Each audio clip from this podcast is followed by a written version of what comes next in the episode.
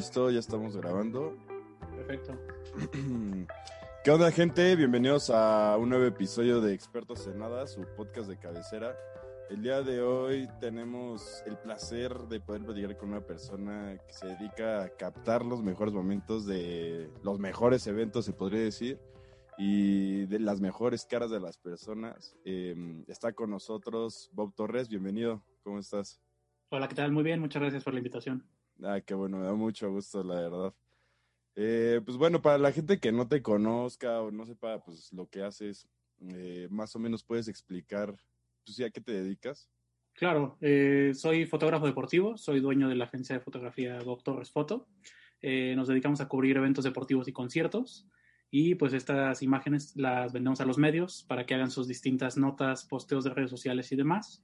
Eh, así que pues tenemos eh, que estar presentes en muchísimos eventos a lo largo del año para, como tú decías, poder captar lo mejor de cada uno de ellos y pues poder, poder de cierta forma captar un poco de la historia este, de, todo lo que sucede. Claro, y bueno, obviamente a ti te ha tocado estar en muchos momentos icónicos de México y de, yo creo que hasta del mundo, ¿no? Eh, pero antes de entrar como a todo eso de cómo has logrado estar en estos eventos y así cómo lograste hacer tu empresa, ¿de dónde proviene el gusto por la foto? ¿Dónde te diste cuenta como, ah, sí, sí me gusta esto? Yo creo que desde niño, yo era, abogado"? yo era ese niño que en las vacaciones con mi familia les quitaba la cámara y era empe- los empezaba a dirigir de, a ver, pónganse ahí, párense ahí, y volteen para acá y, y les daba instrucciones para, pues con las fotografías que en ese tiempo eran eh, análogas, todavía eran de rollo, este, pues captar ese momento, ¿no? Y tenerlo guardado ahí en los álbumes familiares. Y yo creo que desde ahí fue que me empezó a gustar la fotografía, porque decía, que pues, qué padre, o sea, ese momento de ninguna otra forma lo podremos eh, tener en nuestros recuerdos eh, y plasmarlo físicamente en una, en una foto Claro. como tal. Este, entonces dije, qué padre, qué padre hacer eso. Y a partir de ahí, pues cada que iba de vacaciones con mi familia, lo mismo y lo mismo. Entonces, hoy en día tengo discos duros con miles de fotografías familiares Wow, que también ya me di a la tarea de escanear para tenerlas este, digitales. claro. Eh, y bueno, fue, fue de ahí que me di cuenta que me gustaba la fotografía.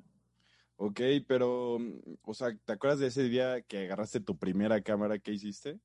Sí, era una Kodak de esas eh, como larguitas, negra. Ya. eh, y obviamente preguntándole a mi familia, ¿no? ¿Y esto qué es? ¿Para qué sirve? ¿Qué puedo hacer con ella? Ah, pues es una cámara. Eh, y de ahí pues me acabé prácticamente el rollo que tenía puesto la Ujú. cámara. Este, Y pues yo le apretaba y le apretaba y ya no tomaba fotos, ¿no? Y ya hasta que yo fui con mi papá y le dije, oye, este, creo que ya no sirve. ¿Cómo que ya no sirve? No, pues es que ya no toma fotos.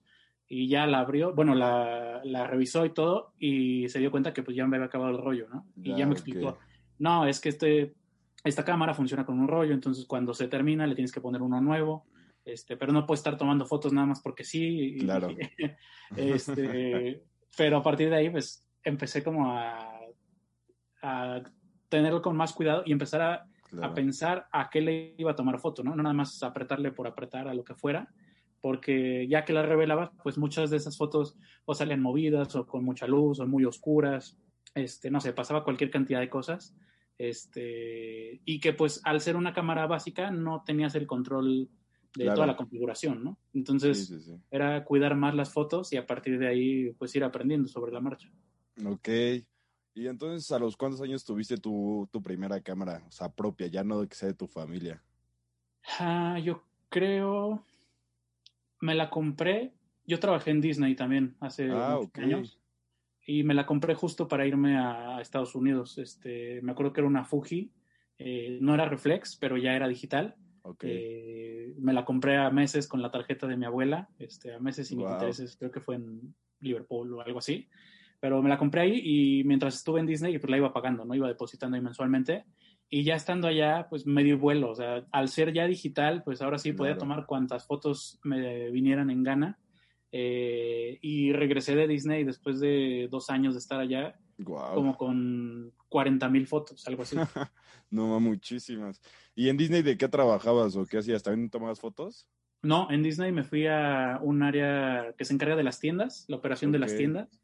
Entonces, pues me tocaba eh, manejo de efectivo, este, cortes de caja, este, atender a la gente en general, Claro. acomodar la mercancía que estuviera en el anaquel que como debía de estar y que se viera bien, ¿no? El, el display de todo.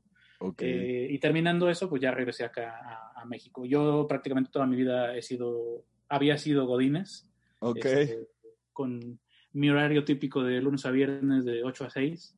Este, y mi carrera básicamente había sido hasta ese momento en ventas, puras ventas, dedicarme a vender distintos productos, yeah. distintas cosas de distintas marcas. Ok, pero entonces, ¿cómo fue este proceso de, o sea, de pasar de ser un niño, de tomar fotos análogas, a pensar más las fotos, a dedicarte a ser Godín y dejar sí. de ser Godín para ser un fotógrafo profesional? ¿Cómo fue todo ese, pues fue, fue una transición un poco larga. Sobre la marcha fui aprendiendo. También eh, cuando salí de la carrera, yo estudié relaciones comerciales, que tenía dentro del plan de estudios un área muy pequeñita de comunicación, este, enfocada más que nada a publicidad. Pero en el momento en que entramos a esa clase y que teníamos contacto ya con cámaras, iluminación, micrófonos, audio, yo dije, wow, ¿no? Y como parte de esas eh, prácticas que nos eh, obligaban a hacer, fuimos a Televisa en varias ocasiones, a okay. grabaciones de programas. Cuando fui a, a, esos foros fue así de, wow, esto está padrísimo y, y no sé, yo dije, quiero estar aquí, ¿no? Entonces, terminando mi, la carrera, tenía que hacer servicio social y lo hice en el Museo del Niño. Wow. Y la, el, el, Museo del Niño está dividido en cinco áreas, eh, soy, comunico, este, algo que tiene que ver con la naturaleza y demás, pero la, el área que era más afín a lo que yo había estudiado era comunico. Okay. Y en el área de comunico, en el Museo del Niño, eh, hay un foro de televisión. Mm, Entonces, sí, eh, dije, wow, cuando me tocó ya en esa área y que empecé a ver todo, digo, había un, hay un foro de televisión, una cabina de radio y un, este, una imprenta ¿no? de, de periódico.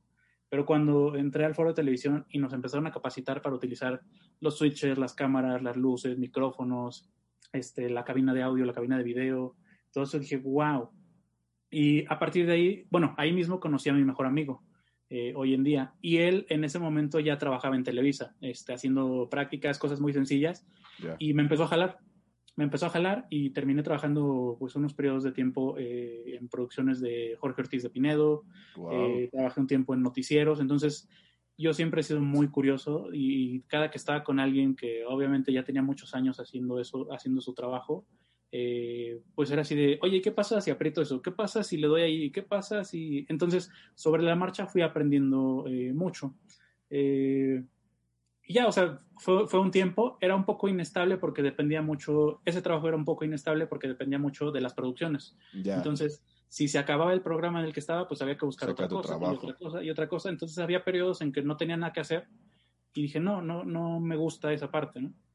Eh, y bueno, seguí mi carrera eh, en ventas, este, pero a la par seguí llevando ese contacto con, con lo digital, con video, con fotografía, eh, Okay. porque hoy en día, aparte de la cuestión de la agencia de fotografía, tengo canales de YouTube donde eh, pues he ido grabando a lo largo de los años experiencias en conciertos que voy, eventos que voy a cubrir, este, no sé, cosas que de repente yo veía y que decía, si no lo grabo, nadie me va a creer que pasó Sí, esto. ¿no? exactamente.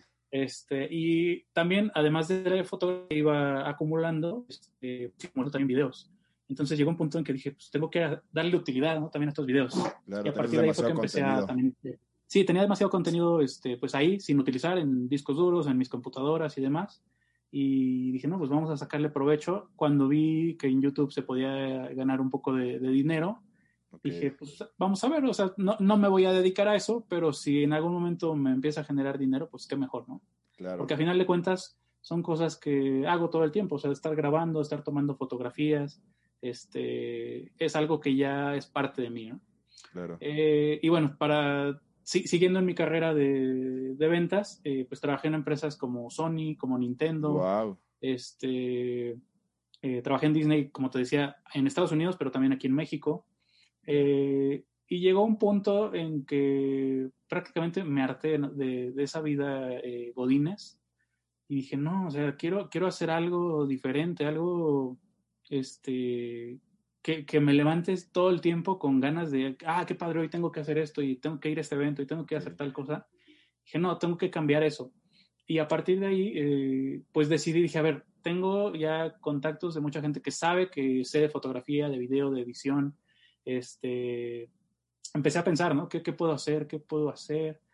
Y me acuerdo que mi, mi primera idea fue este, hacer books para, para chicas, que al yo haber tenido de cierta forma con, un poco de contacto con Televisa, dije, pues ahí también con mis conexiones puedo conseguir eh, chicas que estén eh, comenzando en el mundo de la actuación, que Claro. necesitan un, un book, un portafolio para venderse a las distintas producciones que hay dentro de Televisa.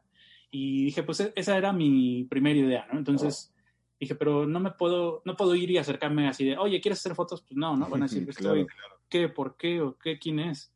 Eh, entonces, pues empecé en mi círculo cercano. Eh, literal puse en, en mi Facebook, eh, amigas, estoy empezando este proyecto, eh, quiero ver eh, quién, me gusta, quién le gustaría eh, ser parte de él o apoyarme y todo. Este, y tuve sorprendentemente muchas respuestas de, de amigas que me dijeron, yo, yo quiero, yo quiero fotos, yo quiero esto, porque muchas de ellas ya sabían que, que yo tomaba fotografías, que me gustaba, que lo hacía bien, Que eras bueno, este, y, y me, apoya- me apoyaron para empezar con este proyecto, ¿no? Ok. Eh, lo empecé a hacer, hice mis primeras eh, sesiones y de ahí empezaron eh, pues a contactarme amigas de ellas. eh, dije, tengo que crear un Instagram porque si no, ¿cómo voy a, a darme a conocer, no? Claro. Lo creé y empecé a subir ahí poco a poco material que yo iba generando y también material que yo ya había hecho desde hace años, ¿no? De cuando fui a Disney, de viajes, de vacaciones y demás. Eh, y poco a poco me fui haciendo yo de un ojo más crítico, ¿no? De, Claro. de mis hoy en día veo mis primeras fotos y digo, qué horror. Este, pero a final de cuentas, pues es un proceso de aprendizaje que no importa a qué te dediques, siempre pasas por ese proceso y tus primeros trabajos, cuando ya tienes años de experiencia, los llegas a ver y es de, wow, yo hacía eso. Este, y bueno, en su momento empezó a, a crecer esa, esa parte eh, y llegó un punto en que, pues para inspirarme también, empecé a seguir fotógrafos, fotógrafos que, que me encontraba, eh, que veía que tenían muy buen trabajo, muy buen portafolio y pues empezar a aprender, ¿no? Y, y yo en sí no estudié eh, fotografía, no, no fui a sentarme a una escuela a estudiar fotografía, Claro. sino que empecé viendo tutoriales en YouTube de Ok. fotografía básica y cómo puedo hacer esto y cómo puedo hacer un barrido y por qué me salen las fotos con mucha luz o por qué me salen tan oscuras. Este, no sé, me, me- vi cualquier cantidad de, eh, de tutoriales que te puedas imaginar, pero sobre la marcha iba practicando, o sea, veía el tutorial y me salía a la calle a practicar, ¿no? Ok. Este, entonces empecé a ver eh, pues el trabajo de distintos fotógrafos y yo decía, yo quiero una foto como esa, o sea, ¿qué tengo que hacer para que me salga algo así? Y yo desde el principio siempre he sido de la idea de que la foto tiene que salir ya prácticamente la toma final desde la cámara, ya la cuestión de Claro. edición tiene que ser mínima, ya admiro mucho a los fotógrafos que dedican horas a estar haciendo edición, postproducción ¿no? pero yo soy de la idea que la foto tiene que salir bien o casi bien desde el principio, ¿no? Si, si acaso de ajustes de luz o de encuadre o, o cosas así, este, pero que sea lo mínimo que le metas mano a la foto. O sea, en sí, eh, yo considero que una- un buen fotógrafo tiene que tomar buenas fotos desde el principio. O sea, no, no Ok. meterle mano. Ya si es algo de fantasía, que tienes que hacer postproducción, Sí, todo eso, pues, pues ¿no? sí, ¿no? Pues sí, pero ya, ya llegan ocasiones en las mismas revistas que de repente Te dicen. eh, ya ni la cómo es de verdad, de tanta edición que le meten.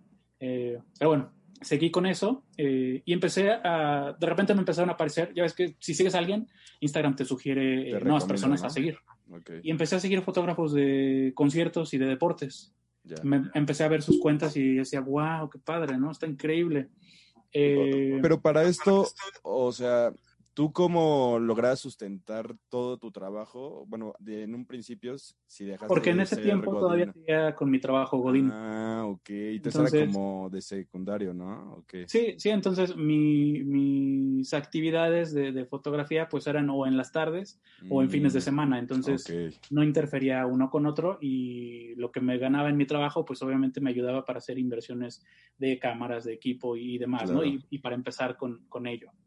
Este, de inicio eh, toqué puertas, este, y pues me pedían un portafolio, ¿no? El cual no tenía como tal un portafolio. Tú solo hacías así tu trabajo y decías, pues eso es lo que he hecho y ya. Eso es lo que he hecho, ajá. Y, y en ese momento yo decía, pero pues ¿por qué no me dan la oportunidad? Si están padres las fotos y todo, Sí, pero sí, sí. ya hoy lo veo y pues sí, o sea, tienes que hacer un portafolio enfocado al donde quieres entrar. Este, entonces, en su momento, eh, pues yo no tenía un portafolio de fotografía deportiva, que era lo que yo quería hacer primero. Ya. Eh, pues ir a estadios y eh, grabar, digo, tomar fotografías de momentos importantes en cada uno de los partidos que, que hay este, en el país. pues no, entonces no, no se podía. Entonces dije, pues tengo que generar un portafolio, ¿no? Como tal. Y como fotógrafos, pues todos tenemos amigos que por las tardes o los fines de semana, amigos que juegan en una liga, este, O, cualquier cantidad de, deportes que te puedes imaginar que van, van a la deportiva o van a canchas de fut 7 o lo que sea. Este, y en mi caso, incluyendo mi hermano que jugaba americano en ese entonces, mm. eh, me dijo un día, oye, ¿y si vas a tomarnos fotos porque ya es la final del torneo de la escuela? Y dije, ah, pues órale. Y ya, ¿no? Entonces empecé a, tomar ese tipo de fotografías que al principio pues era horrible, ¿no? Porque no sabía qué configuración había que ponerle a la cámara. Todo era muy diferente a las fotos de, de, de, books de chicas que yo ya había hecho y pues era otra vez aprender sobre la marcha, o sea, de estar practicando y otra vez meterme a tutoriales en YouTube, artículos, este, libros de qué, qué, tengo que hacer para que salgan bien las fotografías, ¿no? Y es que es súper diferente, ¿no? Porque en los books, pues tú tienes el ambiente controlado y tú la, la, luz todo lo controlas y en el deporte, pues es ahí mismo y no, no, controlas prácticamente nada, ¿no? Sí, en el deporte dependes de las condiciones, este, tanto del estadio como incluso de la naturaleza, o sea, si se nubla, si llueve, si hay mucho sol, este, todo cambia las condiciones y obviamente tienes que cambiar la configuración de la cámara de acuerdo a la situación que estás viviendo. Entonces, este, pues empecé a aprender ahí, empecé a aprender de a poquito. Eh, en, cuando inicié ya ahora sí la, la agencia Informa, yo vivía en Culiacán, yo trabajaba en Sony. Este, y me tocaba atender a los clientes del norte del país, entonces yo vivía allá. Mm. Y pues estando en Culiacán, yo no tenía tantos amigos este, o conocidos, y entonces tenía, ya que salía a trabajar, yo tenía muchísimo tiempo libre, o sea, me volvía loco, este, porque no tenía tantas cosas que hacer y tampoco había como tantas cosas que hacer allá. Este, entonces yo decía, pues que tengo que hacer algo, tengo que buscarle y todo. Y empecé, este, pues ya ahora sí a formar eh, la, agencia, eh, con lo cual me, pues empecé a tomar fotografías en eventos ya de allá, ¿no? Locales, eh, que el básquetbol. ¿Pero tú llegabas como público con tu cámara o pedías un permiso? No, yo, yo buscaba quién organizaba el evento. Este, y les escribía así, oye, quiero cubrir tu evento, este, y de inicio yo sí, les decía de, a mí me va a servir como portafolio, pero a ti te va a servir para tus redes sociales y demás, ¿no? Entonces, hice yo creo que un par de eventos así. Gratis, ¿no? Ah, sí, sí, sin, algún, sin cargarles algún costo. Y a partir de ahí, ya que veían las fotos, ellos mismos me decían, oye, ¿puedes venir a cubrir? Este, y ahí es cuando yo decía, sí, pero pues ahora sí, o sea, tengo que cobrarte, ¿no? Porque no lo puedo estar haciendo todo el tiempo como un hobby. Y me decían, sí, vente, este, empecé a ver, a buscar igual, ¿cuánto puedo cobrar, no? Claro. en este momento, pues no tienes ni idea. ¿Cuánto puedo cobrar? Y meterme a foros y tutoriales de fotógrafos que ya tienen mucha experiencia. Y pues a partir de ahí sacaba yo mis, eh, mis costos y era lo que les decía. Y, y, me, subía un poquito por si querían ellos negociar o algo así. Este, pero al final de cuentas eh, cerrábamos ahí un, un eh, y mi siguiente paso, bueno, estuve cubriendo varios eventos allá de, de básquetbol, de un equipo de fútbol Lingerie que, que hay allá este, eh, peleas de box que también se organizaban eh, semanalmente. Y dije, pero ¿qué quiero pasar ya a lo, a lo profesional, ¿no? O sea, ¿cómo puedo intentar, cómo puedo hacerlo? Eh, entonces empecé a, buscar pues, equipos profesionales que habían allá y el único que había en ese momento, pues los Dorados de Sinaloa. Claro. Este, entonces, pues yo les escribí, les, les, dije, este, soy un fotógrafo independiente, este, quiero empezar a cubrir, este, porque al mismo tiempo que yo cubría, tenía que ver a quién le iba a vender todo ese material, ¿no? Que tiene que ser en formato este, de, editorial, con el cual quien me lo compre no lo puedo usar para publicidad ni nada por el estilo. Este, únicamente para documentación de las notas o, cosas que tengan que ver con, medios.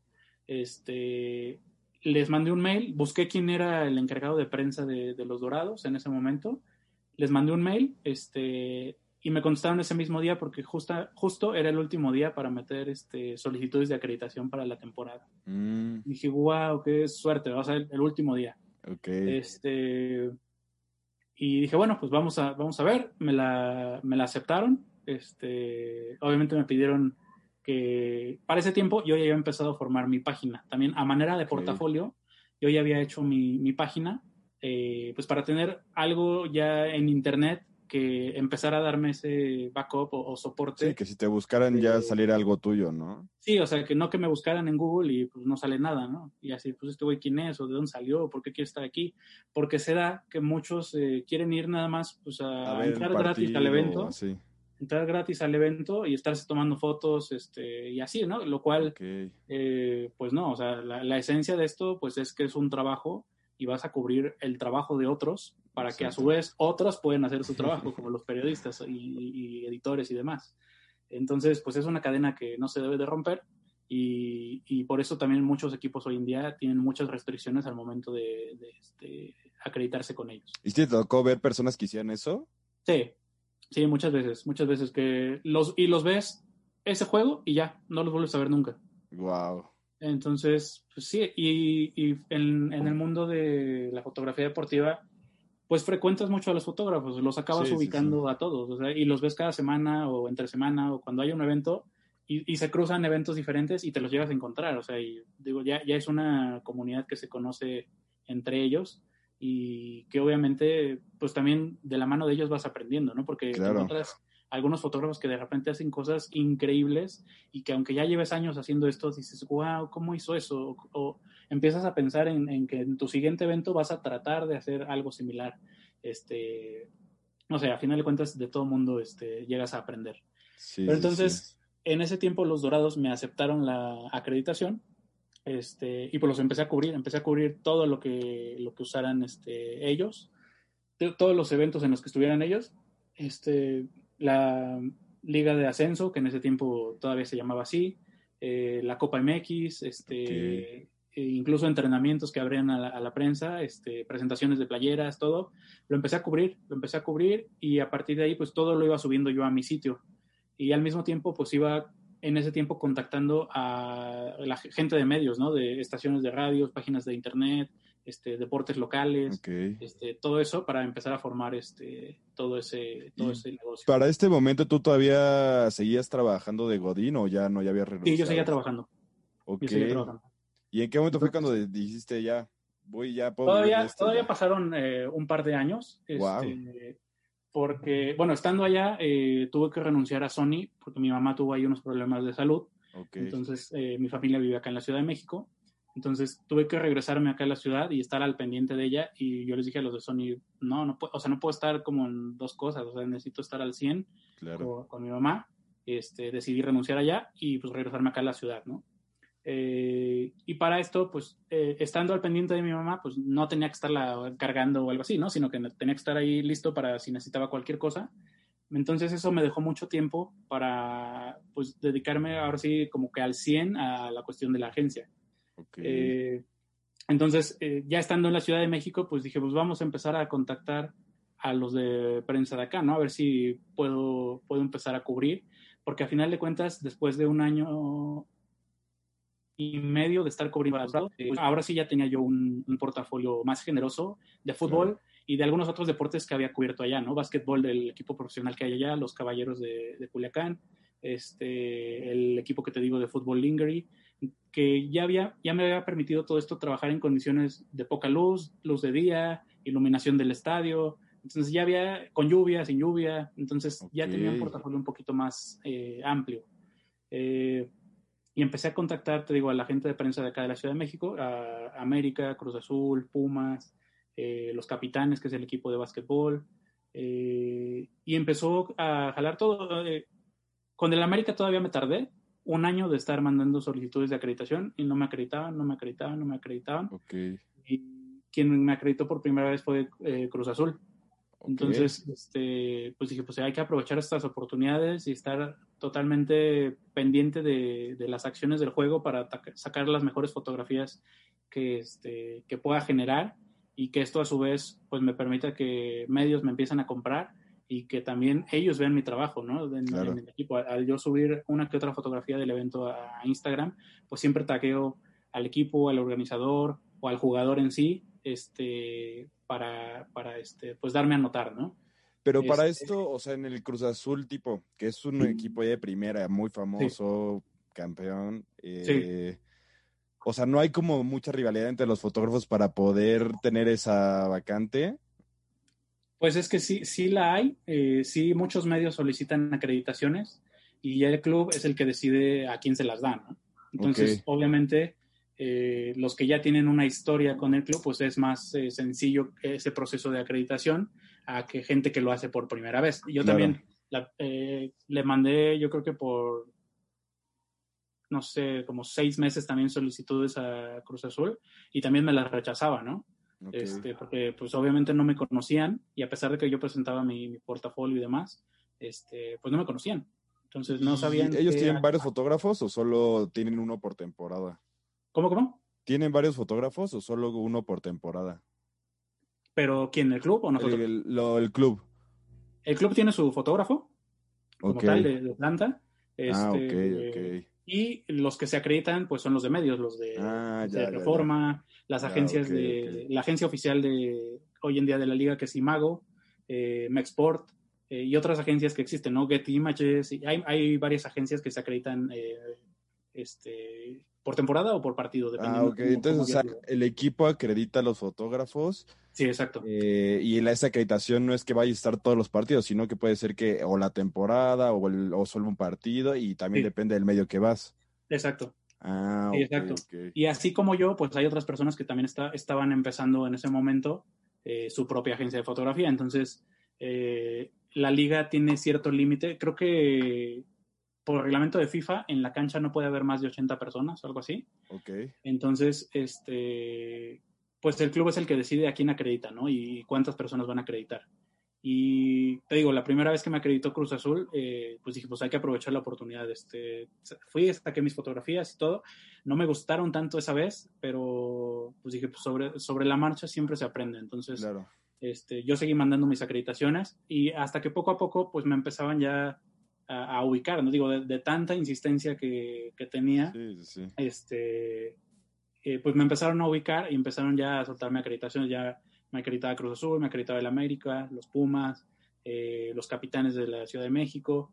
Este, y pues em- empecé a, a cubrir ya más eh, partidos y ya al mismo tiempo ponerme en contacto con fotógrafos a lo largo del país para pues empezar a hacer este mismo proceso, ¿no? De empezar a, a buscar acreditaciones con cada uno de los equipos Ok. para, para este, que a final de cuentas, pues tener esta cobertura eh, nacional en ese momento y pues empezar a crecer eso, ¿no? Ok, ok. Eh, de ahí, este, pues te digo, empezaron a acreditarme más y más y más y dije, pues vienen eventos internacionales a- al país, este, entonces ya para ese momento, pues había equipos que nos compraban fotografías de repente, que si buscas hoy en día, pues eh, te, te encuentras ahí fotografías nuestras de la, de la agencia que las utilizaron ellos para sus, sus notas y ya teníamos, eh, pues empezó a, a crecer la base de clientes de medios que compraban nuestras fotografías para ilustrar sus notas, ¿no? También, entonces ok. la base también de clientes iba creciendo y yo al mismo tiempo, todo el tiempo estoy buscando, pues, a quién más puedo venderle mi, mi material. Eh, eventos internacionales que vienen al país, Fórmula 1, Fórmula E, la NFL, este, la. NBA. eh, O sea, ¿y, y- hasta dónde es el acceso que te dan? ¿Solo cancha o, bueno, solo de donde estás haciendo el evento te dan backstage o...? No, solo cancha, solo el área que está abierta para los medios. Ok, Este, únicamente esa es la zona que puedes tú, tú este, pues pisar o, o estar ahí. Eh, y obviamente pues siempre hay que respetarlo, ¿no? Porque quien, quien no, quien, quien cree que es muy fácil meterse a otro lado, este, pues el club con, con las manos en la, en la ¿cómo dicen? En la, en la cadera, este, pues agarran y te Sí, quitan la acreditación quitan. y te sacan y no te vuelven a dar acreditación. Entonces siempre hay que respetar las reglas que cada uno de los clubes u organizadores ponen para, pues que obviamente que hable por ti tu trabajo, ¿no? Y no cualquier acción extra que puedes tener de repente en la, Claro. en la cancha. Porque justo recuerdo un momento eh, muy famoso que se hizo justo en la fotografía que en un partido de la NFL en el Super Bowl justo un fotógrafo se robó el jersey de Tom Brady cuando había sido campeón, que se metió como ahí a los vestidores y se lo robó. Y, y recuerdo que y recuerdo que era mexicano, aparte de todo. el- sí, sí, sí. No, o sea, no, no, no hay manera de que hagas eso. O sea, nosotros vamos a trabajar, a cubrir el evento y listo, es todo. O sea, no te puedes, no te puedes apropiar de cosas que, que están ahí porque no las están cuidando. O sea, no. Claro. ¿Y te ha tocado ser fan de alguien y que le, te acerques y le digas, oye, fírmame o toma una foto contigo o algo así? No, siempre, digo, yo, yo ya tengo tantas fotografías de, de este, pues de tantos deportistas y todo, y que en algún momento, pues ellos mismos nos escriben, ¿no? Así de, oye, me gustó esta Ok. fotografía, ¿nos la podías compartir?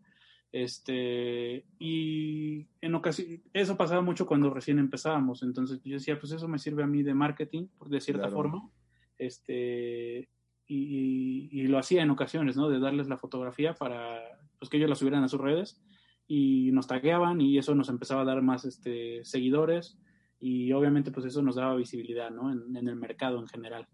Eh, pero pues siempre sí soy muy respetuoso de no estar este, Ok. con algo. Lo he llegado a hacer, pero pues ya que acabé de trabajar y todo, ¿no? Ya que no Ok. estoy en las zonas de, de medios y me llevo a encontrar a alguien, pues sí me tomo la fotografía.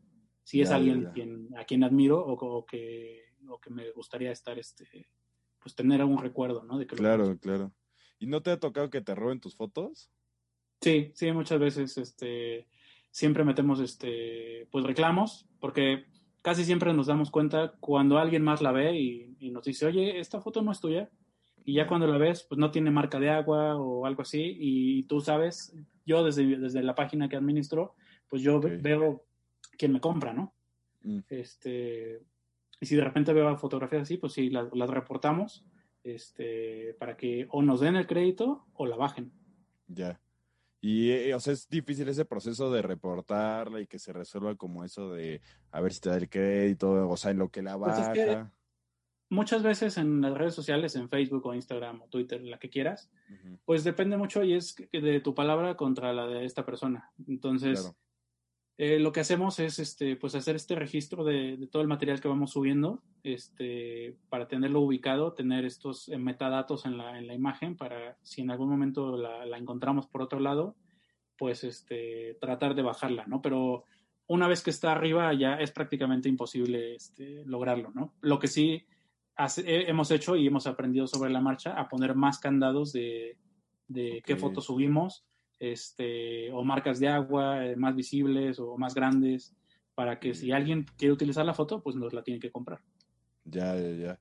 No, pues, o sea, yo creo que es un proceso un poco difícil, ¿no? Llegar a esto de poder saber dónde justo poner las marcas de agua, porque también yo creo que debe ser fácil quitarlas si las pones en un lugar donde, no sé, todo el color es el mismo, ¿no? O sea, tipo una pared blanca, pues es más fácil quitar la marca Sí, de es agua, fácil ¿no? quitarlas, pero o sea, no es algo ético y es algo Claro. que tenemos que erradicar. Es un mal que existe desde hace muchos años Sí, eh, y que cualquier fotógrafo que hoy en día me escuche eh, sobre esto, pues va a estar de acuerdo conmigo. O sea, es eh, da mucho coraje que, que pase eso. Este, Claro. Entonces está, está, siempre tenemos que estar este, pues apoyándonos entre nosotros y si de repente vemos algo, pues reportarlo, ¿no? Con quien corresponda. claro. Porque también muchas veces, eh, incluso periodistas, eh, ven una foto que les gustó, la recortan la marca de agua y la suben a sus redes sociales. Y pues ya que te la llegas a encontrar, dices, oye, pues ese es mi trabajo, o sea, ¿por qué haces Sí, eso? sí. ¿Te gustaría que yo te robe tus notas o cosas así? Pues no. Claro, claro. Sí, y o sea, después de que ya estás en el equipo de, de Cruz Azul, logras subir, subir, ¿en qué momento ya logras entrar a conciertos? Porque vi que también ya tomas fotos en, en varios conciertos, ¿no? En EDC estuviste en Sí, también sobre, al mismo, al mismo tiempo que, que íbamos este, pues tocando puertas para acreditaciones con los equipos, eh, pues en algunos eventos también eh, que venían internacionales, pues empecé a buscar, ¿no? ¿Con quién me puedo acreditar o quién Ok. tengo que hacerlo? Porque era, pues de cierta forma un proceso similar, pero había que encontrar el contacto, ¿no? ¿Quién es? Este, y sí, la, la, sí es eh, en cierta forma complicado conseguir quién es el contacto si no eres parte del, del entorno, ¿no? ya, Este, y sí, también este, de, de eventos que nos han contratado para cubrir el evento en sí. Este, nos pasó en un par en Culiacán, en un evento de música electrónica. eh, y a partir de ahí dije, pues también esto puede ser parte de todo el trabajo que hacemos. Entonces, este, pues empecé a buscar acreditaciones hasta que logré dar con la gente de prensa de, del Ultra, ok, del IDC, que en su caso es OCESA, porque OCESA es quien trae el, el evento, pero el Ultra era directo con eh, Ultra, con ¿no? Ultra. Este, y de ahí pues buscar acreditaciones de quien nos permita ir a hacer nuestro trabajo para obviamente a ellos les sirve porque es como marketing adicional del evento, porque vas a cubrirlo y generalmente sale, sale una nota, sale eh, pues fotografías, que eso hace que la gente se entere más del evento, que cause un mayor impacto y que para el siguiente año tal vez este, pues haya más y más gente, ¿no? Cada vez. Claro. Este, pero también, también es muy este, selectiva las acreditaciones porque ah, pasa lo mismo de gente pues que quiere ir porque va a entrar gratis, al evento. Entonces, sí son muy este, selectivos con quién acreditan pero pues también hemos logrado estar y cubriendo esos, ese tipo de eventos. Y es un reto totalmente diferente que un partido de fútbol, por ejemplo, ¿no? Porque, o sea, tipo en el partido de fútbol, si es en la noche, pues tienes la misma luz constante, ¿no? Y en un concierto, pues hay mil de variación de luces porque meten luz, eh, llueve, sol, todo, ¿no? Sí, muchas veces eh, pasa que ya tienes bien configurada la cámara, eh, siempre trabajamos en, manual para estar jugando con los valores que podemos moverle a, a cada toma. Pero sí, muchas veces pasa de que, y por eso es que también tenemos que tomar en ráfaga en muchas ocasiones, porque ya tienes bien configurada la cámara como quieres la toma y haces esta, esta foto y justo uno de las luces que estaba ahí moviéndose da en la cara del artista y entonces la cara sale quemada, o sea, sale completamente blanca, con mucha luz. Entonces, sí es, es muy, este, eh, ¿cómo te digo? complicado estar este, tomando esto, pero una vez que, entiendes cómo es el, show, este, eh, pues se te, va, se te va facilitando un poco más, ¿no? Y empiezas a saber cómo es la dinámica de un concierto. Porque también, por regla eh, general, en los conciertos podemos estar eh, en el pit, en el photopit, este, las tres primeras canciones. Es como una regla general en todos los conciertos. Obviamente para no estorbarle a la gente que estuvo horas esperando eh, y que está hasta el frente, pues no tapar la visibilidad de ellos. Entonces, está, tenemos esas tres canciones para tomar close-ups del artista y después de eso, pues vamos para afuera, ¿no? Ya, este, podemos acercarnos un poco al escenario, pero no, nada como estar ahí, nada como estar ahí al, al frente. Claro. Y, o sea, ¿cómo te preparas para, supongo que es diferente la preparación para ir a un concierto que para ir a un evento deportivo, ¿no? Pues sí, por eh, ciertos accesorios que de repente llevamos. O sea, por ejemplo, a un partido de fútbol siempre llevo un banquito, eh, bueno, dos banquitos, que es uno donde pongo la computadora y otro donde me siento lo más cerca posible del piso para que esta perspectiva que te da estar así, eh, pues la, tengas muy bien, ¿no? y la, la, la cubierta de la computadora de este de Think Tank, que es como una casita de campaña para la ah, computadora, para que no nos dé la luz o no se moje si está lloviendo, este, pues hay que estarla cargando, ¿no? Todo el tiempo. Y en el caso de conciertos, pues no, porque no te vas a sentar prácticamente en ningún momento. Hay que estar cambiando de escenarios, hay que estar yendo al, al, centro de medios para descargar y enviar las fotos a la, a la, página para que los otros medios que nos están este, comprando tengan material prácticamente al momento. Claro. Eh, pero en cierta forma la preparación es igual, o sea, tengo que poner a cargar las pilas, este, llevar los cargadores, porque en las salas de prensa este, siempre hay conexiones para poder recargar pilas o flashes o lo que sea que llevemos, este, la computadora incluso y, y Wi-Fi, ¿no? Para poder estar enviando todo el material. Pero sí la preparación de la misma, o sea, solo variaría el equipo que, me voy a llevar. Que llevas, ¿no? ¿Y qué, es más pesado para ti, ir a un concierto o ir a un evento deportivo, a un partido de fútbol o algo así?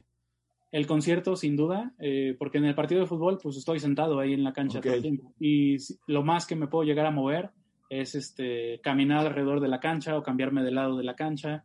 Este, mm. o antes de que empiece el partido, subir a la tribuna para tomar unas panorámicas desde arriba del, estadio y que se vea todo con todo y cancha pero eso es lo más que llego a caminar. En un concierto tú caminas muchísimo, porque hay que estar todo el tiempo cambiando de escenarios de acuerdo a la cobertura que vayamos a estar eh, haciendo este, y cómo nos organicemos el, equipo de trabajo para pues capturar todos los momentos que se pueda, ¿no? Entonces hay ocasiones en que tienes que termina, no sé, este, un artista y tienes que ir corriendo al, al, otro que está a 200 metros de ahí, ¿no? Y termina esa y tienes que regresarte otra vez ahí. Entonces, en un día de un concierto sí puedes llegar a caminar como, no sé, 10, 15 kilómetros. Wow. O sea, ¿y tú cómo decides a quién tomarle fotos en los conciertos? ¿Cómo eliges? Dependiendo si, si algún medio que nos va a comprar ya nos pidió material de alguien en específico, este, lo hacemos. Si no, buscamos cubrir lo más que se pueda. Este, obviamente yéndonos de lo más importante a lo menos, ¿no? Totalmente. Este, entonces, pero pues dependerá de eso, ¿no? De qué tipo de cobertura es la que vayamos a, hacer. Eh, y en el fútbol también pasa, o sea, de repente nos piden cubrir eh, a un jugador, ah, entonces ponemos algún fotógrafo en específico a cubrir a ese jugador todo el tiempo. Ok, entonces ahorita tú ya tienes varios fotógrafos en tu empresa. Sí, al, antes de que empezara la pandemia éramos un equipo de 45. Wow. Este, por todo el país, eh, justo para pues evitar tanto viaje, ¿no? O sea, que sean fotógrafos que ya viven en esa ciudad para pues que sea más fácil la logística de cubrir cualquier evento.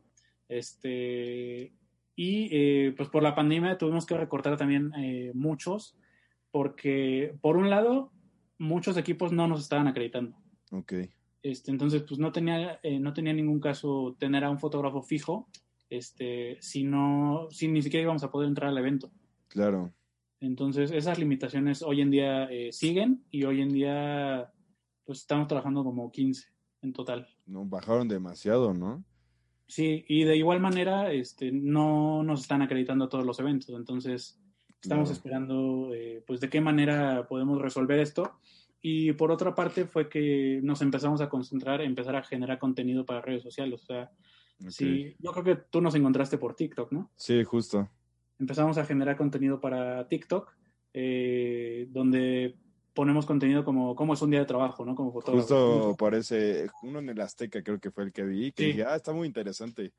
Entonces, justo ese tipo de contenido que como te decía, yo desde hace muchos años todo el tiempo estoy grabando, tomándole fotos a cualquier cantidad de cosas y pues hoy en día que empezamos a generar este contenido, pues todo esto que he ido grabando de hace muchos años eh, nos ha servido para empezar a generar este, cosas nuevas y que de repente la gente también se ha metido a, comentarnos, a hacer preguntas, gente que está empezando en la cuestión de la fotografía, eh, pues nos llega a hacer preguntas que, que en sí son muy sencillas, pero si, si te las explican así como en vivo, ¿no?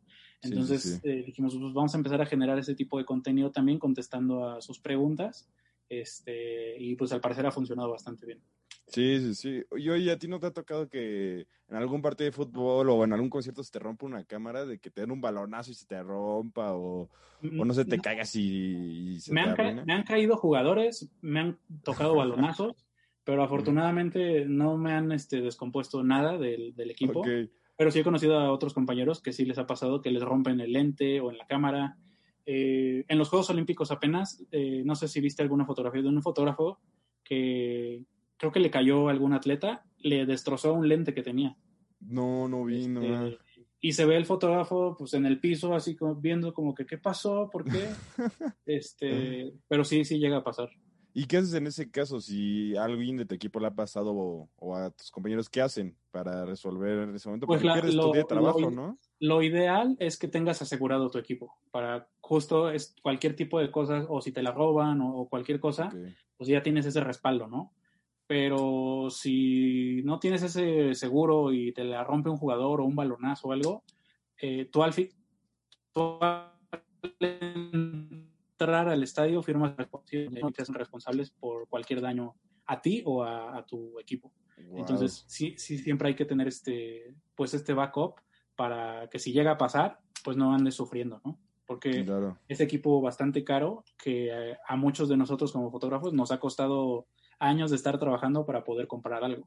Claro, o sea, ¿tú qué piensas entonces de que ahorita ya mucha gente ya prefiere, pues, o sea, comprarse un celular con una buena cámara que una cámara? pues te digo, cada quien puede hacer lo que quiera, este, pero si, no es alguien que se dedica a esto, pues no tiene caso que compren una cámara, ¿no? Ok. Ya el celular lo puede hacer, pues qué mejor. Pero ¿no crees que genere como cierta competencia? Tal vez no a nivel profesional, pero sí, o sea, de que hay gente que te diga, oye, yo te tomo fotos super cool con mi teléfono. Este, pero pues super, cool y te cobro. En el caso de books y todo eso, sí se puede prestar alguna pues competencia, pero a final de cuentas, si quieres algo profesional, pues no hay más que ir con un fotógrafo. O sea, claro. yo, yo no veo, yo si no me dedicara a esto y necesitara una sesión de fotos, yo no voy a contratar a alguien que vaya con, un celular, o sea, pues mejor lo hago yo. Sí, 100%. Es que justo recuerdo, bueno, un fotógrafo, no sé si lo vi, que es a Carlos Lang, que es un fotógrafo, pues igual mexicano, está, es un chavo y ya tiene varios años siendo fotógrafo y así, y él cuenta que pues justo lo contrataron de último momento para un evento de Nike y justo iba a tomar fotos y que no llevaba su cámara y se le y era una sesión de fotos creo que para una prenda nueva, algo así. Y justo fue a Juan Pazurita, eh, al que le hizo la sesión de fotos, y se la hizo con su teléfono. Y que Juan Pazurita dijo como, no manches, o sea, ¿cómo estoy haciendo una sesión de fotos para Nike? Y me está tomando fotos con un teléfono. Pero al final que las fotos quedaron súper bien y que se hicieron mejores amigos y que desde ahí ya es como uno de sus fotógrafos que de, de cabecera de Juan Pazurita, ¿no? Y justo cuentan como esta experiencia de cómo él dice que con las herramientas que tengas puedes hacer grandes cosas. Sí, o sea, tienes que aprovechar la herramienta que tengas eh, al máximo, pero sí creo que en un ambiente profesional necesitas una cámara. Claro, claro, es que sí, aparte da ese plus como de profesional justo, ¿no? Claro. ¿Y cómo ha sido para ti este proceso de la pandemia? O sea, pues ya me contaste que tuviste que hacer muchos recortes y así, pero ¿qué has hecho como para sobrevivir en la pandemia si te dedicas a tomar fotos y a eventos? pues basándonos en el contenido, este, eh, también apoyándonos de, plataformas que ya existen hoy en día como Getty y Adobe, que puedes subir eh, tu material, cierto material a su base de datos para seguir generando ingresos desde ahí, ¿no? Entonces, ah, y desde nuestra página igual siguen generándose ingresos porque el material pues está ahí disponible y si de repente un editor necesita alguna fotografía de alguien en específico, este, no sé, hay ocasiones en que haces una nota y necesitas una foto vieja. Sí. Entonces, eh, también por ese lado hemos tenido, seguido teniendo ingresos, pero lo ideal es, pues, nosotros seguimos buscando qué cubrir. Eh, el último evento grande que cubrimos fue este, la Fórmula E, que justo fue en Puebla, eh, y que nos sorprendió que nos dieran la, la acreditación por las restricciones justo que había pero eh, la Fórmula E la hemos venido cubriendo desde que vino aquí a México por primera vez. Entonces, ese, ¿cómo decirlo? Esa lealtad que hemos tenido con ellos a cubrirlos todo el tiempo, pues sí se ha visto recompensada en que nos acreditaron incluso este año pandémico. Ya, ya, todas las pues, restricciones, restricciones de pruebas PCR y estar todo el tiempo en el evento con cubrebocas y demás, pero a final de cuentas eh, pudimos ir a cubrirlo. Entonces, eso es lo que hemos buscado. Eh, como agencia también ofreciendo nuestros servicios de fotografía eh, a empresas, este, empresas que necesiten sesiones de fotografías a sus directivos, al personal, este, los books con chicas que hemos eh, tratado de estar reactivando. A final de cuentas, siempre estar buscando, pues, qué más puedes hacer y no quedarte con los brazos cruzados. Sí, 100%. Ahí no te ha tocado hacer fotografía de, ah, es que no me acuerdo cómo se llama, pero pues a los alimentos para hacer las cartas de los restaurantes y así. No, no nos ha tocado. Este, ahí sí, yo diría que no, porque no tenemos experiencia en ello. Ok. Este, y puede salir buen material, pero puede también que no, ¿no? Pero no es, no es el, no es el core de nuestro negocio, entonces creemos que hay gente que lo puede hacer mejor. O sea, ¿y no te gustaría expandirte a justo a esos otros rubros de la fotografía y ya tener como justo fotógrafos que se dediquen a hacer pues fotos de alimento, fotos de coches, fotos de como de otros tipos de cosas. Tal vez en algún momento podríamos eh, hacerlo, pero hoy en día todavía no, todavía no, este, no lo estamos visualizando. Claro, no, pues es que ahorita tienes que volver a formar tu equipo, no volverlo a hacer grande como lo sí, tenías. Y, claro, y ¿cómo le haces para hacer el filtro para seleccionar los fotógrafos para tu equipo? Ah, pues al igual que yo este, busqué en cierta forma, eh, pues ver los books ver los books que, me puedan eh, presentar este, y a partir de ahí decidir si es una vacante que existe o, hay fotógrafos que nos envían su material y los tenemos ahí en la base de datos para cuando empiece a reactivarse todo esto, pues otra vez echarles una llamada y, que puedan este, pues colaborar con nosotros. Sí, claro, y o sea, nunca te topaste con fotógrafos que te dijeran como, no, es que tú ni siquiera eres fotógrafo porque no estudiaste nada de fotografía o tú ni siquiera sabes nada porque no tomaste ningún curso y así. No, a final de cuentas, este, lo que habla por ti es tu trabajo y no, no sé, la educación que puedas tener en cuestión de fotografía. Este, porque esto es algo que si lo aprendes en la escuela o en un libro o en YouTube, a final de cuentas tienes que practicar. Claro. Este, y todos empiezan desde cero a, practicar. Eh, y es algo que, pues, el paso del tiempo te da esos aprendizajes y que incluso entre nosotros como fotógrafos este, llegamos a decirlo. O sea, yo de repente que veo alguna fotografía de alguien y me lo encuentro ya en un siguiente evento, si le digo, oye, vi tu fotografía del otro día, esto está muy chida, ¿qué, ¿cómo la hiciste? ¿O qué hiciste? Este, ya te platican, ¿no? Y muchos están dispuestos a compartir, así como yo. Ah, y, hay otros que no, o sea, que son muy celosos de su trabajo y que, que no, no, no, pues no les gusta, ¿no? Claro. Entonces, te, encuentras de todo, pero a final de cuentas, este, pues de todo sigues aprendiendo. ¿Y tienes eh, alguna mala experiencia que, que, quieras contar, así como una anécdota que te haya pasado algo que digas como, no, es que se fue la peor evento al que he ido porque, no sé, no me salió ninguna foto de las que quería o algo así? Mm, pues es que se, no, en todos los eventos salen fotos, ¿no? Pero eh, sí hay ocasiones en que intentas mucho una y no, y no te sale por alguna cuestión, pero yo creo que fue cuando recién iba empezando, o sea, que iba aprendiendo y yo decía, pues es que le doy y le doy y sale desenfocada o sale con mucha luz, ¿por qué? Si ya le moví aquí, ya moví todo esto y sigue saliendo así, no, entiendo. Este, pero pues igual no utilizo esas, pero otras que sí me salieron, ¿no? Entonces, pero obviamente no dejarlo ahí, sino seguir practicando, o sea, hasta que me salga. Ok, ¿y te ha tocado que te contraten para, o sea, justo el artista que quiero este fotógrafo en mi concierto?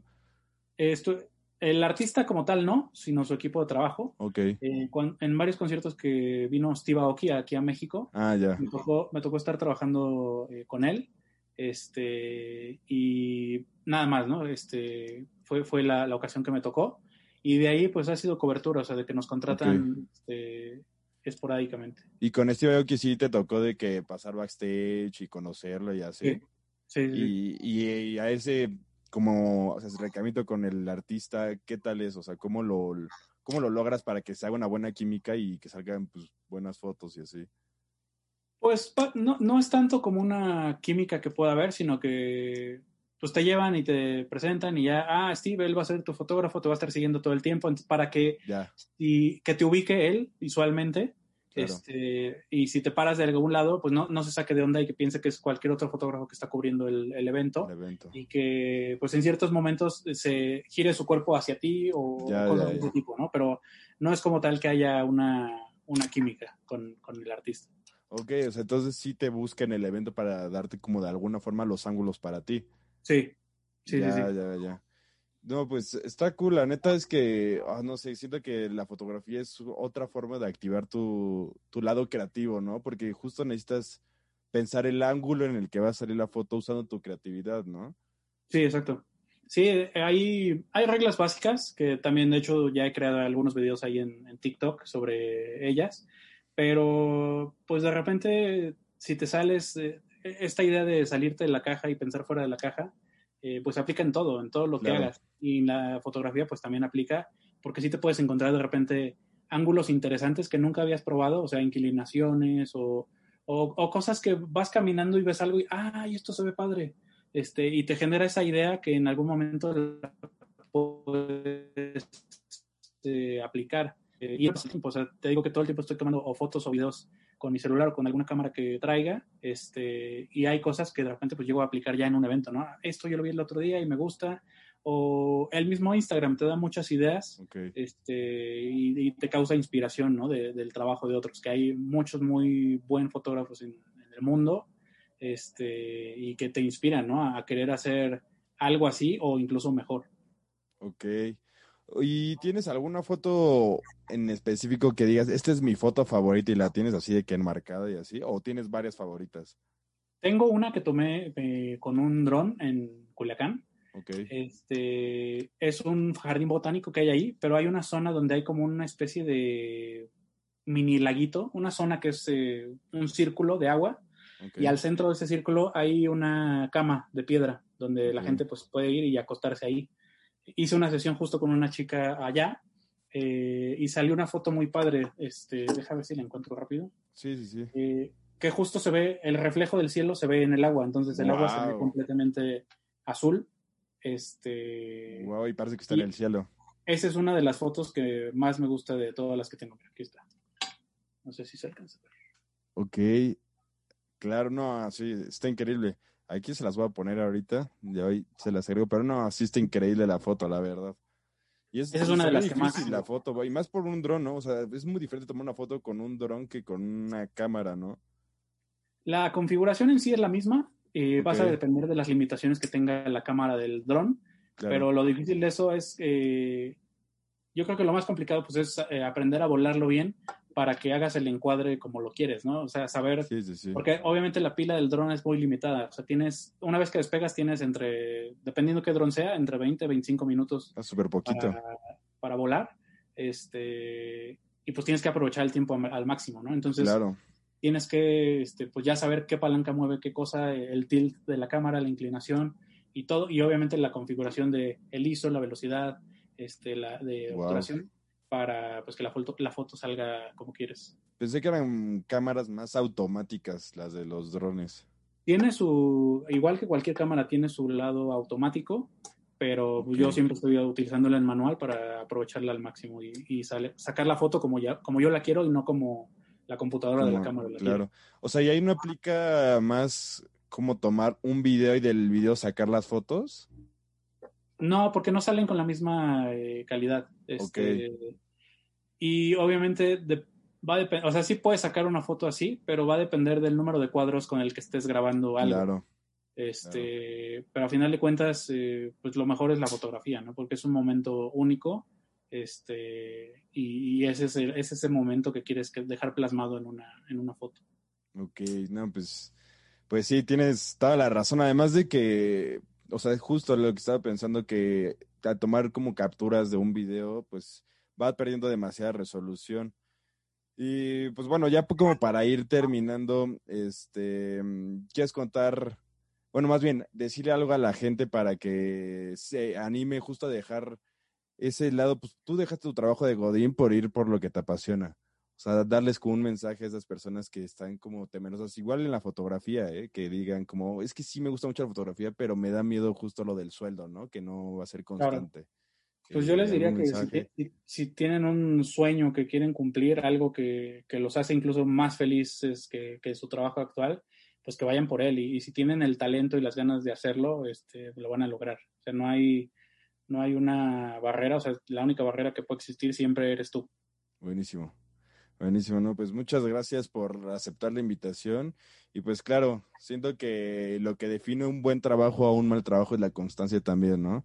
Y siento que tú has tenido demasiada constancia por tener tu trabajo y luego seguir tomando fotos, estar ahí mandando correos, correos, correos sin, sin dejar que te, se, te haga menos el que no te contesten algunas veces y así, ¿no? Entonces, pues la verdad siento que tú eres un caso de, pues sí, de éxito en la fotografía, porque pues tú empezaste desde cero y ahorita ya tienes tu empresa con tu marca, con tus 15 fotógrafos y pues siento que es algo increíble. sí, sí, es eh, algo, algo bastante padre, este, y que pues esperemos que la pandemia nos deje volver a, a trabajar normalmente claro. para pues volver a llevarles todas las fotografías que, que tomamos en cada uno de los eventos. Esperemos que sí, porque la verdad es que yo estuve viendo demasiadas fotos tuyas y, y sí tienen un verdadero sentido artístico ahí de, de fotografías, así sí te transmite algo, que siento que es lo- la esencia de la fotografía, ¿no? Que, que te transmite algo y no solo ver como algo plasmado. Sí, claro, tiene que haber esa transmisión de una emoción, eh, más en los deportes, cuando ves la cara de algún atleta porque metió un gol o porque Claro. perdió lo que sea, eh, siempre debes plasmar ese, ese momento de la historia este, y que refleje una emoción para, para que tú cuando la veas, pues también te genere esa misma emoción. Claro, claro. Pues nada, eh, gracias por, por estar aquí, por escuchar este podcast, gente, y les quieres dar tus redes sociales para que se metan, te contacten para una sesión. Sí, claro, la- las cuentas de la agencia es eh, Bob Torres Foto, foto en inglés. Buenísimo. Eh, y mis cuentas personales, Torres Bob 8, en cualquiera de las redes sociales, Facebook, Twitter, Instagram, LinkedIn, la que quieran, ahí estamos. Perfecto, no, pues gracias por aceptar la invitación, te lo repito y espero que les haya gustado este episodio y recuerden pues seguirme a mí también en mis redes sociales, en Facebook Aaron S. Vaz, en Instagram Aaron-Vaz y en TikTok también. Y pues nada, compartan y vean los clips en todas las redes sociales y en YouTube. También ahí estamos para que se den una vuelta. Y pues nos vemos la próxima semana. Gracias, hasta luego. Luego.